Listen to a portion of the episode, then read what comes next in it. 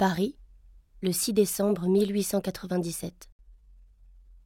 Madame, si je me permets de vous écrire, c'est que j'obéis à l'impulsion de mon cœur de grand-mère.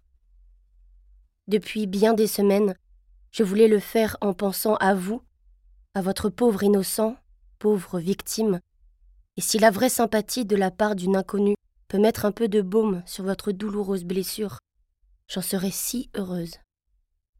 Je n'osais pas vous écrire, mais ayant déjeuné aujourd'hui avec le fils de ce respectable monsieur Monod, sa jeune femme m'a engagé à le faire.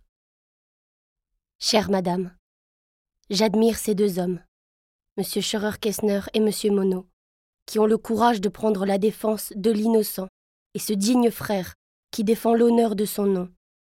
Je ne suis qu'une faible femme, mais je voudrais dire à tous ces hommes qui ralentissent de faire la lumière, Faites justice à l'innocent et jugez le vrai coupable. Je ne veux pas souiller ce papier en écrivant son nom, car celui-là n'a ni sang français, ni alsacien, ses lettres le prouvent. Ce misérable qui est cause des tortures de l'innocent, cela crie vengeance. Madame, je crois fermement que votre cher mari est innocent. Qu'on lui rende vite son honneur, son épouse et ses chers enfants, mais Madame, il y a un même Dieu pour toutes les religions, et ce Dieu veille sur votre pauvre exilé. Ne perdez pas courage.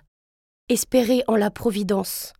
Je n'ose pas songer à tout ce que vous avez souffert pendant ces trois années, et votre pauvre mari avec sa conscience sans reproche encore davantage. La France entière lui doit une réhabilitation en règle, où j'aurai honte de me dire française. Alors, madame, votre bonheur sera grand.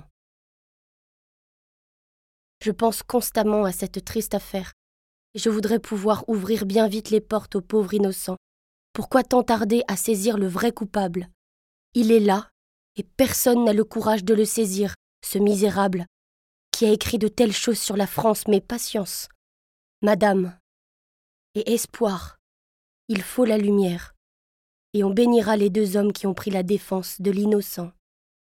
Cela me soulage de vous écrire ce que je ressens à ce sujet et que Dieu soit avec vous, vous soutienne et vous garde tous en bonne santé. Je vis depuis dix ans avec la cousine de M. Gabriel Monod de Versailles. Chère madame, je vous serre la main avec effusion de mon cœur. Je vous suis par la pensée. Émilie Féchotte, née Klengler.